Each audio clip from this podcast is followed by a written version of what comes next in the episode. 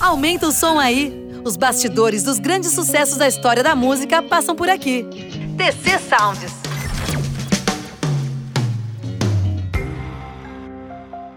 O Sgt. Pepper chegou duas décadas depois do fim da Segunda Guerra Mundial. Essa é a mesma distância histórica que separa a aparição da chamada Terceira Via na política americana, com Bill Clinton e Tony Blair liderando, e a ressurreição da direita conservadora, com Donald Trump no comando. É interessante que Clinton e Blair sejam filhos diretos da geração Peppers. Dá aquela sensação agridoce de um sonho de união que de repente caiu sendo vítima das suas próprias contradições e dando espaço para uma contra-revolução amarga.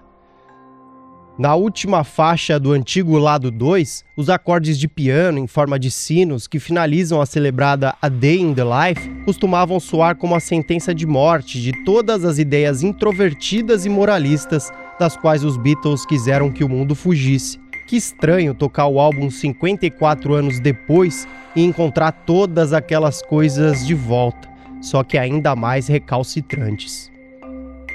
Mas não é o momento de falar de política e ideologias, mas sim de música. Hoje, no TC Sounds, perguntamos ao gestor e sócio fundador da Encore Asset Management, João Luiz Braga, como ele analisaria, uma por uma, as canções que compõem o Sgt. Peppers. Eu sou o Guilherme Serrano na voz, com Guillermo Parra Bernal nos textos e a seleção musical, e André Luiz na sonorização. Esse é o TC Sounds. Sejam todos muito bem-vindos.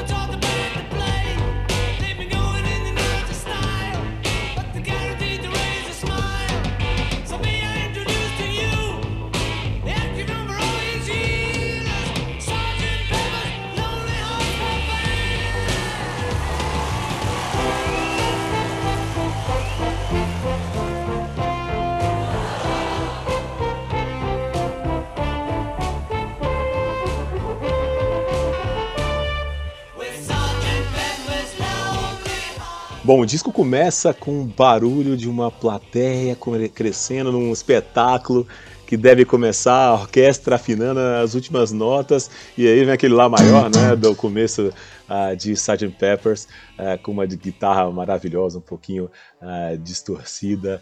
E, e, esse barulho de público até volta na música, né, no meio da música, tem aquela risada, tudo aquilo ali, como se você estivesse dentro de um show que eles falam, né, I hope, you hope you enjoy the show, sit back and let the evening go, né, aproveitem esse show.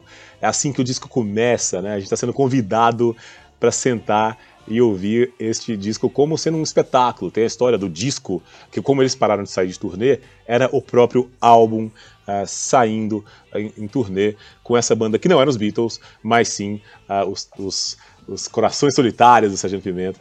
Uh, e no final, né, nessa música, inclusive, ele introduz até uma outra piadinha, né, que, que é relacionada com a história do Paul McCartney morreu, ele, ele introduz Billy Shears, né, um personagem fictício. Ou será que seria real, né? Que é a história de que ele, da, da teoria ele estaria introduzindo Billy Shears, que seria a tal da sósia do Paul McCartney, enfim. Mas na verdade, né? Quando a música acaba, você já vai para a segunda música com aqueles acordes bem marcantes, né? Algo e aí entra, na verdade, quem canta, canta como Billy Shears é o Ringo, né? Que entra cantando With a Little Help from My Friends, com uma pequena ajuda dos meus amigos, né? É uma música que, se você parar para ouvir, a linha de baixo é muito marcante, né? Que é uma coisa mais marcante, inclusive, que os acordes da guitarra, né? É uma marca do Paul, né? É uma música humilde, né? Com a ajuda dos meus amigos, I'll try not to sing out of key, vou tentar não cantar fora de tom, né? Uh, como se um Beatle fosse cantar fora de tom, mas uma complexidade muito legal e, e muitas interpretações frases que na época eram uh, polêmicas. I get high with a little help from my friends. É tipo, eu posso melhorar ou eu posso. Ou meus amigos me fornecem drogas, né? Essas coisas que os Beatles uh, sempre brincavam muito. E ali fica muito óbvio que um mais um mais um mais um ali era muito maior que quatro, com a ajuda dos amigos, né? E é, é, curioso, né? Botar o Ringo para cantar isso, né? Com a ajuda dos amigos porque talvez uh, com o ego dos dois geniais de John e Paul, uh, eu acho que eles sabiam muito bem disso, mas eu acho que eles talvez seguravam um pouco para falar o que para mim e talvez para vocês uh, seja o óbvio.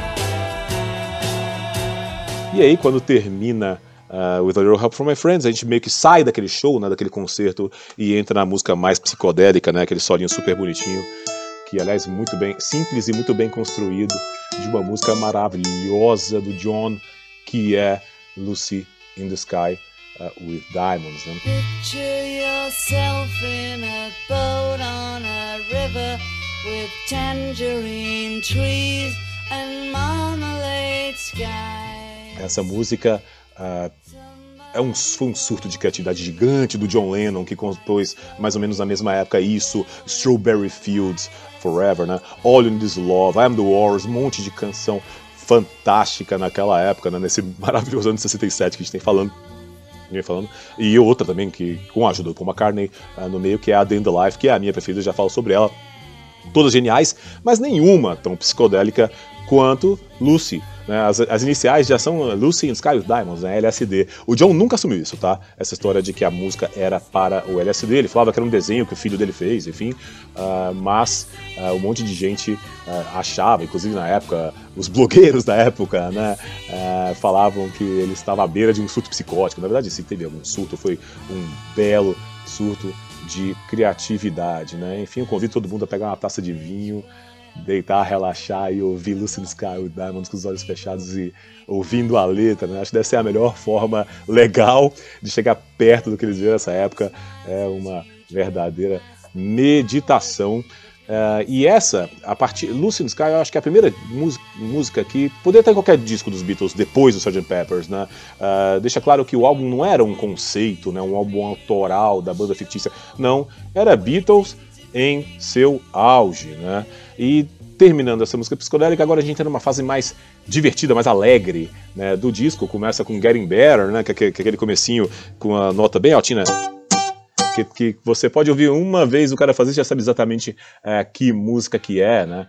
Uh, e nessa música entram elementos diferentes, como um bongô, né, que no final da música foi bem claro, inclusive. Uma música feliz, acho que ela dá uma bela quebrada naquele sentimento que Lucy in the Sky with Diamonds tra traz pra gente, uh, e que termina aí, com uma entrada depois de um belíssimo cravo, né, um harpsichord, né, um cravo que começa uh, Fixing a Hole, né, Fixing a hole where the rain gets in and stops my mind for wondering where it will go. O Paul aqui, né, que o Paul é conhecido por ter aquela imagem de bonzinho dele, né? Mas na verdade, essa música tem muito a ver com a criatividade que a maconha trouxe a ele, né? É uma música sobre isso, né? consertando os buracos que atrapalham a pensar e deixar sua mente vagar, né? Aproveitando o tempo para coisas que não eram importantes antigamente, né?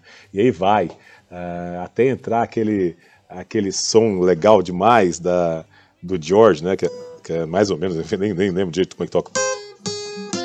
Uh, nem lembro direito, né? Lá maravilhoso, assim, detalhes pequenos que eles fazem uh, tão bem feitos, né? Com a genialidade uh, dos quatro juntos.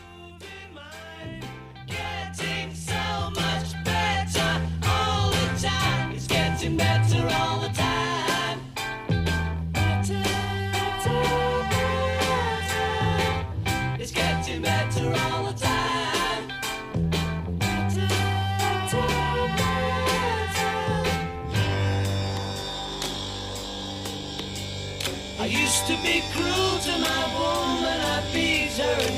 her apart from the things that she loved. Man, was mean, but I'm changing. I see,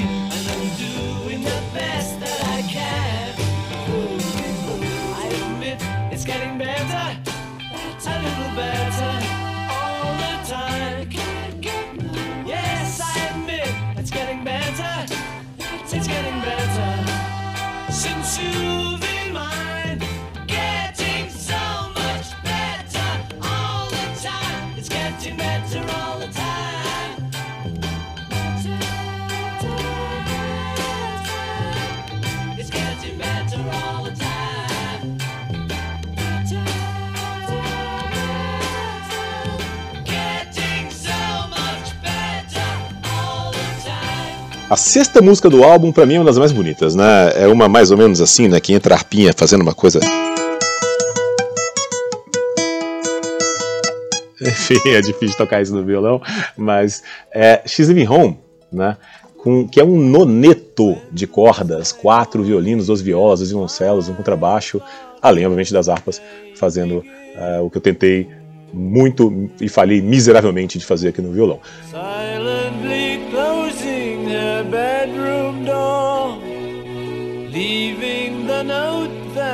É uma bela canção hippie, né? Retrata bastante a cultura da época, né? Quando a filha abandona seus pais, stepping outside, is free, em busca de diversão. Né? Fun is the one thing that money can't buy, que é o que o John fala, né? Uh, nessa música, o Ringo e o George tiraram férias. Eles não participam. Uh, e, e uma curiosidade, né? Essa música foi a primeira que não foi produzida pelo George Martin. Estava ocupado na hora que o Paul teve esse surto de criatividade e que na hora chamou um outro produtor disponível, né? E o George ficou bem ofendido, né? Ele fala é, em suas biografias que foi até difícil perdoar o Paul Uh, por isso, né?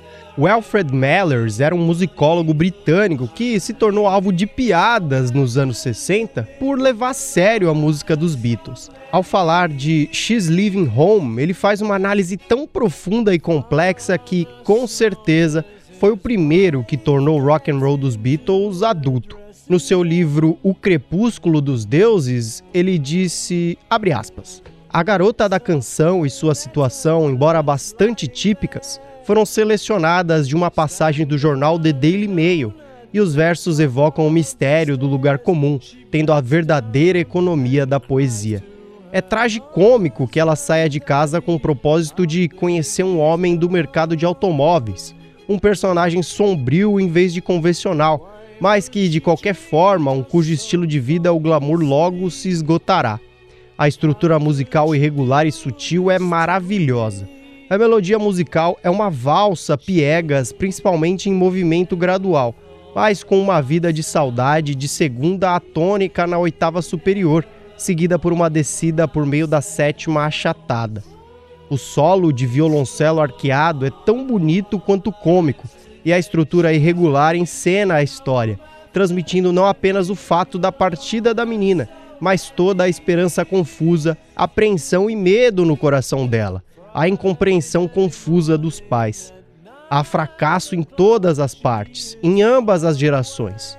No entanto, o fracasso não nega o lirismo sentido da música, nem diminui a comédia do obligato em falsete.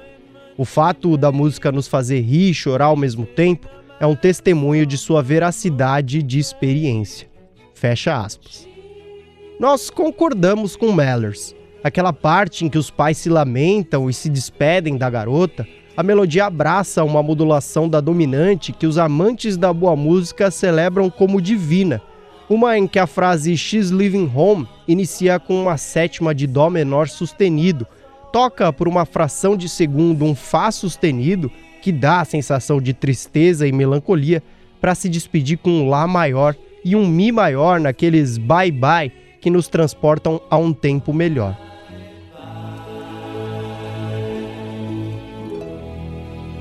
Essa pequena treta familiar acaba com o retorno ao mundo circense.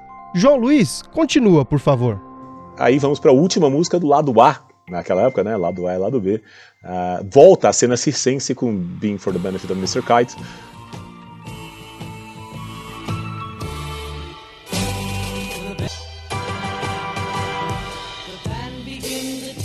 Que é uma música bem circense, né? O John teve a inspiração para essa música num cartaz que ele comprou, esse cartaz é de 1843, que ele comprou naquele ano enquanto estava filmando o Strawberry Fields Forever, uh, e quase todos os elementos que você ouve na letra, é até legal ver o cartaz para quem é bitomânico como eu, porque ele vai achando, né?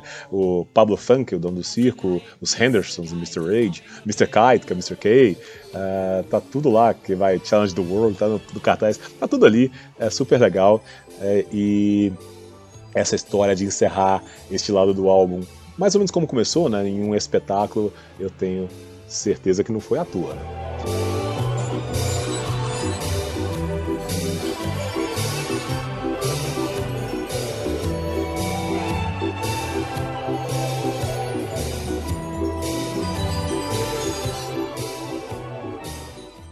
E aí vamos pro lado B. Para começar, aí eu, eu, enfim, eu sou bem honesto também nas críticas, né? O lado B, uh, ele começa com uma música que para mim é mais chata, tá? Quando eu era criança e eu até gostava de fato que essa música era a primeira uh, do, do lado B, porque ficava mais fácil de pular, né? Naquela época você tinha que ir na agulha e pular, uh, que é With and Without You, que é a música do Harrison, uma viagem hindu dele, aquelas histórias que ele gostava, né? Uh, óbvio que tem crítico que vai falar que é a alma do disco, que são minutos de tristeza, um show fantástico. Enfim, você vai ler vários elogios. Eu acho particularmente muito chato, passei minha vida pulando essa música, então vou pular ela aqui também, desculpa aí. Eu sou muito fã do George, tá? só pra deixar bem claro. Mas essa música eu pulo.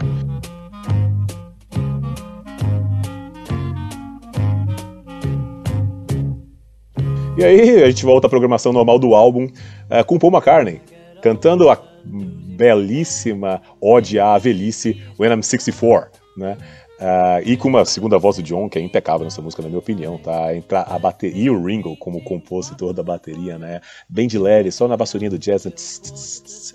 Enfim, uh, por acaso essa música foi uma das primeiras músicas que o Paul compôs na vida. Ele tinha 14 anos quando uh, compôs essa música. E eu tenho uma curiosidade técnica da gravação dela. O Paul McCartney pediu para darem uma aceleradinha na música, porque assim a voz dele parece um pouco mais aguda e mais jovem, né? Esse é o tamanho da genialidade do cara.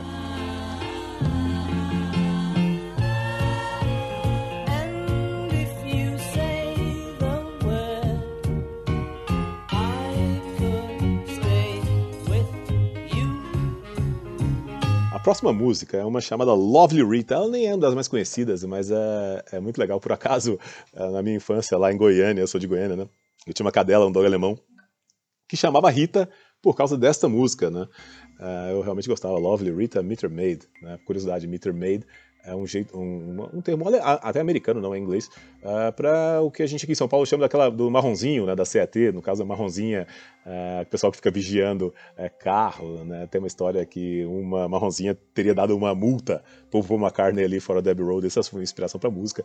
Ele chegou, ele falou que era isso, depois de muitos anos ele negou essa história, mas para mim o, o, a parte mais marcante dessa música é um solo de piano maravilhoso que George Martin toca. Obviamente eu não consigo tocar, mas é algo mais, mais ou menos assim, né?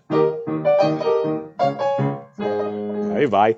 Quem conhece vai lembrar desse comecinho. É maravilhoso. E o George gravou ali na frente de um monte de gente. Dizem que até o pessoal Pink Floyd estava no estúdio essa hora.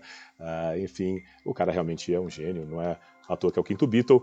E uma curiosidade dessa música a primeira vez que o Paul McCartney tocou Lovely Rita ao vivo foi no Mineirão, em BH, em 2013, né? Curiosidade.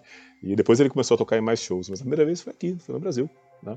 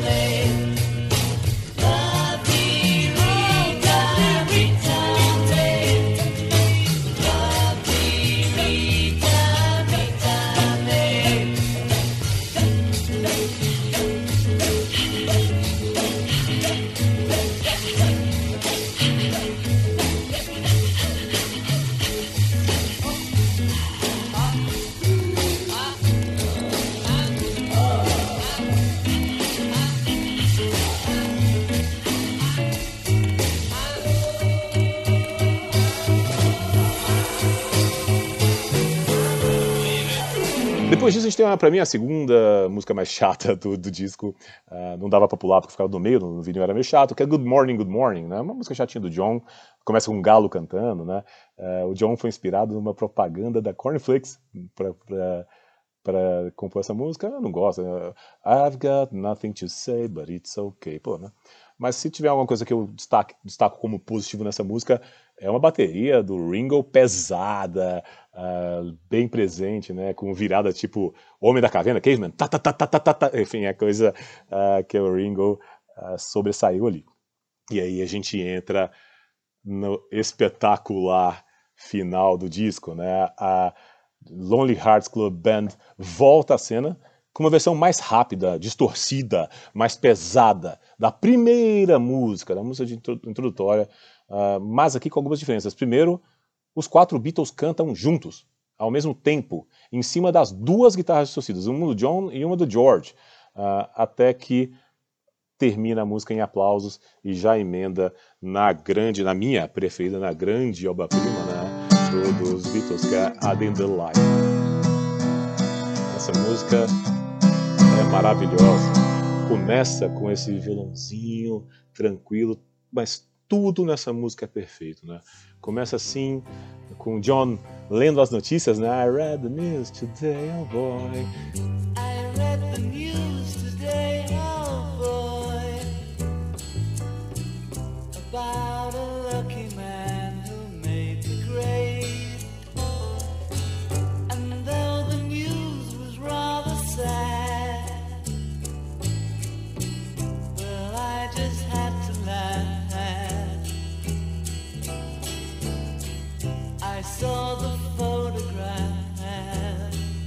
Inclusive, numa delas, uh, tem uma brincadeira com a tal morte do povo que a gente já falou, né?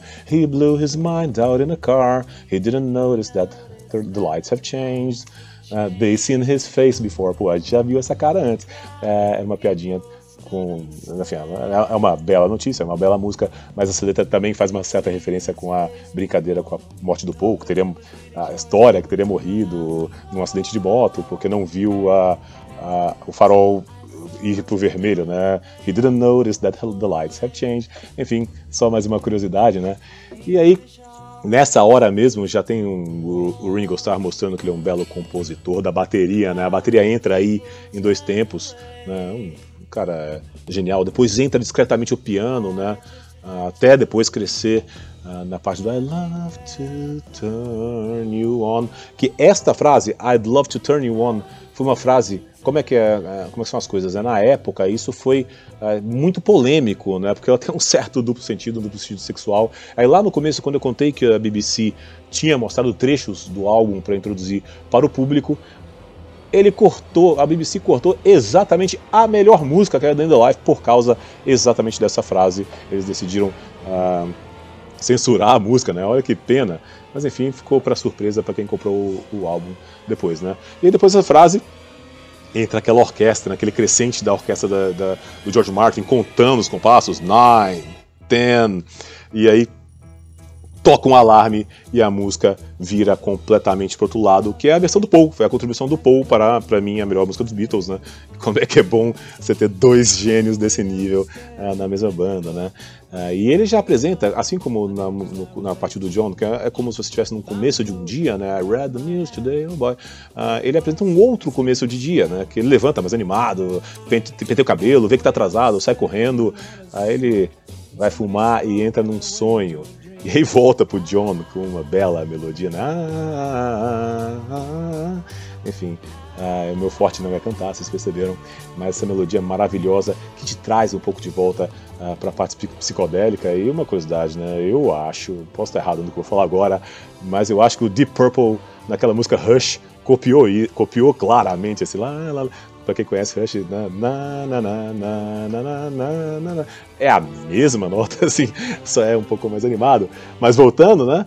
O, o, é, é, essa melodia do John traz a gente de volta para psicodelia, né? Traz de volta para aquele dia dele, volta a ler as notícias uh, até a segunda vez que tem aquele crescente da orquestra. Esse crescente da orquestra foi uma, uma ideia de todos ao mesmo tempo, tá? Não teve um ou outro, mas o John definiu como ah, eu queria um crescente que fosse do nada ao fim do mundo, né? E é aquela coisa maravilhosa que a orquestra vai crescendo, crescendo, crescendo, crescendo, e eles terminam num mi maior. E aí até uma curiosidade no piano, né? São quatro ao mesmo tempo, uh, Lennon McCartney, Ringo e Evans uh, tocando, né? Um mi maior que é mais ou menos assim, né? Tipo, uh, deixa eu ver aqui, né? Só que quatro pianos ao mesmo tempo, que é muito bonito e ele deixa isso acabar até o fade out depois até no disco, curiosamente, entra uma, um barulhinho que eles gostaram de colocar, que é o 15 Hz, 15 kHz na verdade, que o John colocou porque era um barulho que incomodaria cachorro. E foi uma piadinha que eles também fizeram. Mas enfim, uh, foi uma fase tão criativa, né, tão espetacular uh, tão maravilhosa, que singles maravilhosos que eles fizeram no, no, no, ano. O McCartney como Hello Goodbye, Penny Lane, ou o próprio John com Strawberry Fields, uh, All in This Love, acabaram largadas, né? não entraram no disco né? e, e, foram compiladas depois por uma versão posterior do Magical Mystery Tour, que também é de 67, né? E, e, que eles gravaram depois do tão famoso Verão do Amor que aconteceu no ano. É isso, senhores. Infelizmente, eu só nasci em 1980, que é até, uma referência triste, né? O mesmo ano é, que o John morreu, infelizmente. Eu preferia ter nascido, se eu pudesse escolher, lá nos meados dos anos 40, ali, é, como meus pais, e ter tido o privilégio de viver essa época tão sensacional para a música. Pessoal, muito obrigado pelo convite para falar, pelo convite para falar da, da fase e do álbum uh, mais que eu, que eu mais amo no mundo e disparado que eu mais ouvi. Foi um prazer participar aqui com vocês. Um grande abraço. Obrigado, João. A Day in the Life, Um Dia na Vida, um epílogo que nos transporta de volta ao mundo real, uma música misteriosa e assustadora que nasce nas notícias de jornal, cujas fontes desconhecemos e que relatam a simplicidade e a fragilidade da existência nossa, o horror e a confusão dos tempos modernos. Um longo, crescendo eletrônico inaugura uma sessão intermediária mais urgente, tornando-se alucinatória. Mais relatos da vida cotidiana são acompanhados de uma percussão feroz, que termina em uma explosão melódica atômica, com a expressão I love to turn you on ou Eu amo te excitar, conduzindo uma orquestra frenética. A Day in the Life é a exploração mais profunda da dualidade entre ilusão e realidade na obra dos Beatles. Ela se torna um tributo inconsciente à honestidade de John Lennon e à picardia musical de Paul McCartney, assim como à resiliência de George Harrison e Ringo Starr, que, após a explosão do final, um Mi maior replicado por quatro pianos, como o João nos contava, acaba com o sonho do verão do amor verão de 1967 acabou e o outono durou o que tarda em chegar o inverno. Nesse intermédio, as bandas que surgiram na sombra dos Beatles floresceram e deram ao rock and roll um tom mais radical, mais agressivo, mais cético.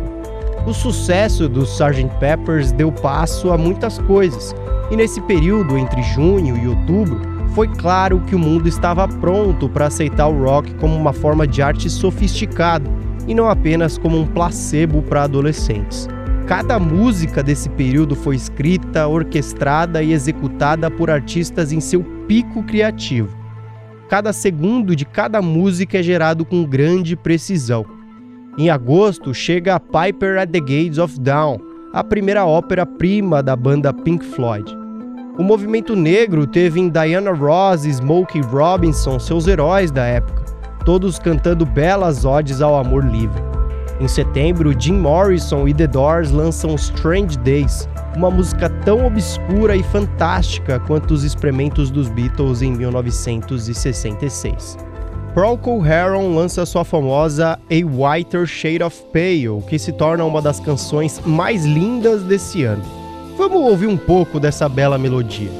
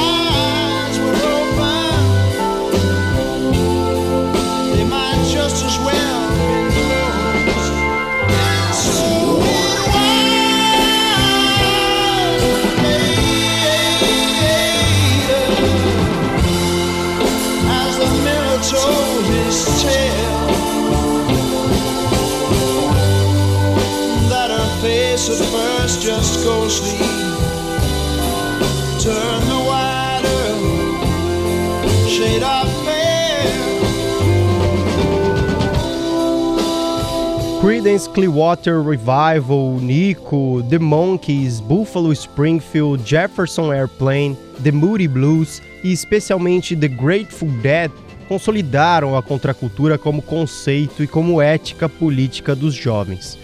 As ideias básicas que o Sgt. Peppers criou no inconsciente coletivo logo adquiriram influência suficiente para dar início a revoluções sociais sem fim.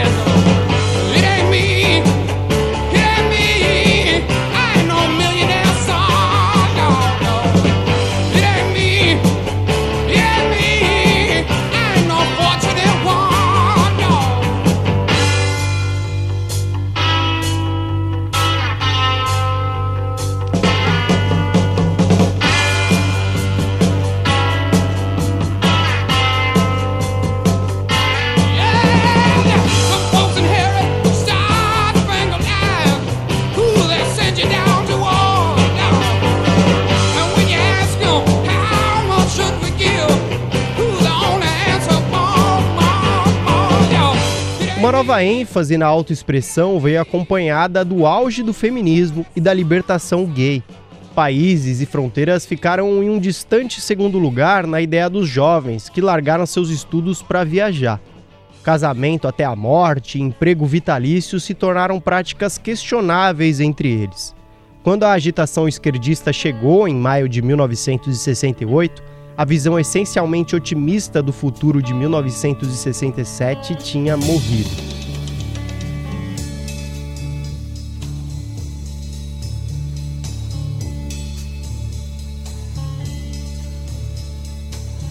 Come on, baby, take a chance with us.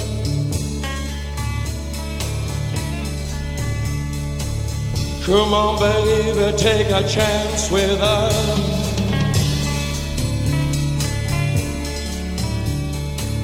Come on, baby, take a chance with us and meet me at the back of the blue bus tonight.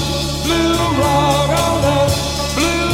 Na medida em que os Beatles foram caminhando para um individualismo mais consciente ao longo do outono de 1967, alguns eventos marcaram momentos amargos que selariam uma disputa de poder dentro da banda. A morte do seu manager, Brian Epstein, por uma overdose de barbitúricos deixou-os em um descontrole total. McCartney tentou tomar o controle intelectual e criativo da banda, fato que incomodou Harrison enormemente. John Lennon estava começando a ser absorvido por Yoko Ono e lentamente se refugiou nas drogas para esquecer de sua vida como marido de Cynthia Powell e membro dos Beatles. Em meio a essa guerra fratricida, Ringo Starr se sentia cada vez mais perdido. Um evento marca o final desse ano maravilhoso. Uma cerimônia que se iniciou no amanhecer de 6 de outubro na parte norte do Buena Vista Park, em São Francisco, e se prolongou pelo dia inteiro. A morte do hippie foi um funeral simulado que deu fim ao verão do amor.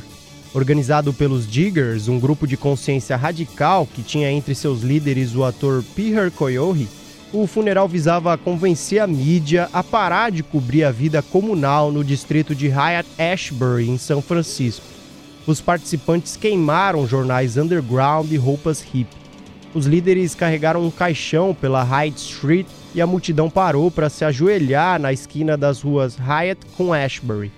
Por meio dessa performance, os Diggers buscaram acabar com a comercialização do estilo de vida hippie e a apropriação da corrente principal de seu experimento social. O marketing e a nova embalagem da experiência do festival trouxeram um influxo de hippies de plástico.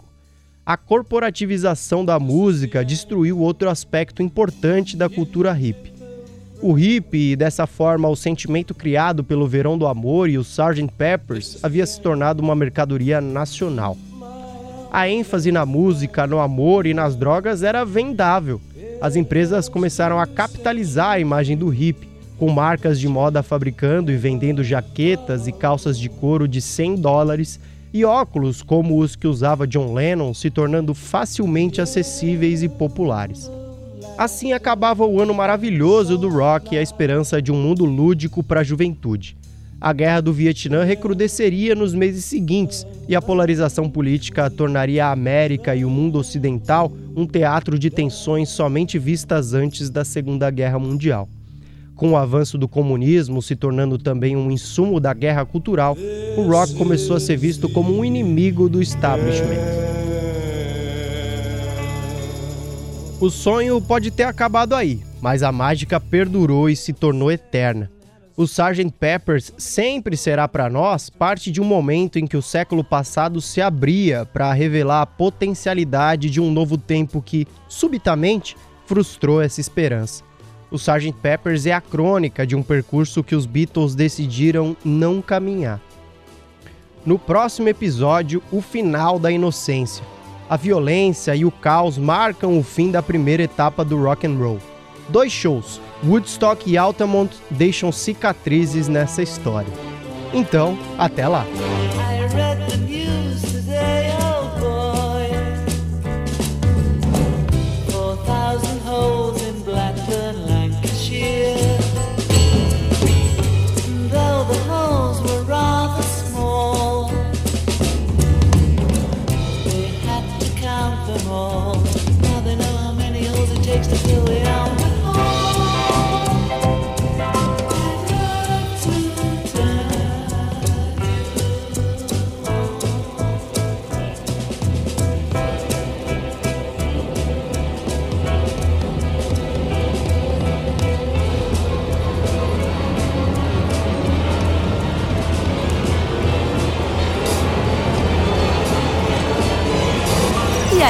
Curtiu? Semana que vem tem mais TC Sounds.